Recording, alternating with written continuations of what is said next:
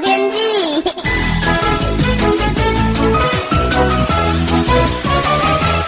各位听众朋友好，我是彭启明。昨天上半天开始呢，陆陆续续在北部呢，还有东北部有短暂的空档。虽然说不是每个地方都不下雨了哈，呃呃，靠山区还有这个迎风面还是偶有毛毛细雨，但是至少降雨的范围跟强度都显著的减弱，连宜兰呢都缓和了哈。那东北角云量还是比较多，偶有短暂雨。整体来说，北部终于有空档了，而且有时候在云缝中露出阳光。呃，也建议你呢务必要好好的珍惜哦，因为今晚开始，另外一波冷空气再度南下，北部、东北部又在转为偏湿冷的天气形态了。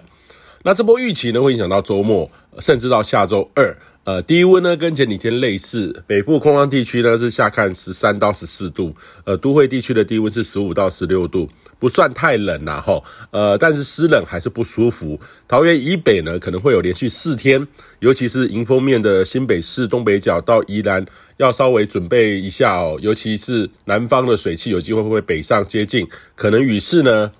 会有一些雨势哦。那下周三四呢才有缓和的这个空档。呃，有也稍微会回温，不过下周四五呢，又可能又有波冷空气南下，这波比较偏干冷，温度下滑，呃，但是低温呢，不至于这个会过低啦齁，预计会有这几天北部终于是偏干的天气，会有一个比较长时间几天的空档，预期呢到下周末，那这个圣诞节呢到周末北部是很难得的略偏干冷哈，也不算太冷，穿着上呢跟最近湿冷是不一样的。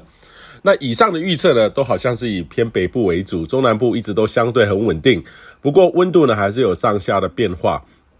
今天呢，云量减少，所以清晨的辐射冷却的低温在中南部也出现了十二到十四度，所以也请农渔民朋友要留意低温温度的波动啦，齁，可能会有的影响。那近期中南部呢，都已经呃到这个都会地区的温度到十七到十九度了，白天高温也才二十三到二十六度，跟北部比较起来，南部早上的低温常常就是北部白天的高温，哈，落差不小，南来北往要稍微留意。